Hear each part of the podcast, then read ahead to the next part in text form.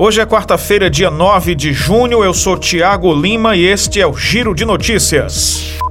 Uma portaria publicada no Diário Oficial da União alterou alguns pontos da legislação trabalhista. Entre as mudanças mais relevantes está a retirada da obrigação de informação na carteira de trabalho o motivo de desligamento do trabalhador. Há também algumas alterações que, segundo o Ministério do Trabalho e Previdência, envolvem apenas procedimentos internos da pasta. Ainda segundo o governo, existe também a preocupação em evitar discriminação ao empregado nas justificativas lançadas como motivo para desligamento na carteira de trabalho e previdência social.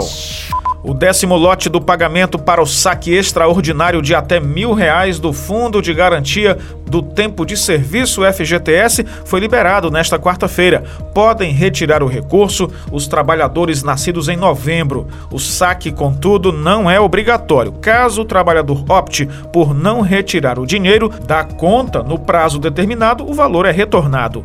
O saque será acreditado na conta poupança social digital do trabalhador. O valor estará disponível para pagamentos usando o cartão de débito virtual ou um QR Code por meio do Caixa Tem.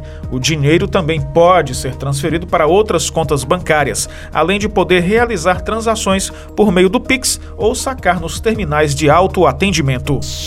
Um homem invadiu a via férrea, passando por grades de proteção e foi atingido no momento da passagem do veículo leve sobre trilhos, o VLT, entre as estações Mucuripe e Papicu, em Fortaleza, na noite desta terça-feira. Conforme o Metrofor, responsável pela administração do transporte, o caso aconteceu no lado de uma passarela para travessia de pedestres.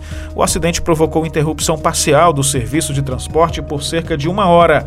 O homem atingido, cuja identidade não foi divulgada, foi atendido no local pelo Serviço de Atendimento Móvel de Urgência, o SAMU, e levado acordado e consciente pela equipe de socorristas para uma unidade de saúde. Este foi o Giro de Notícias com produção de Igor Silveira e sonoplastia de André do Vale.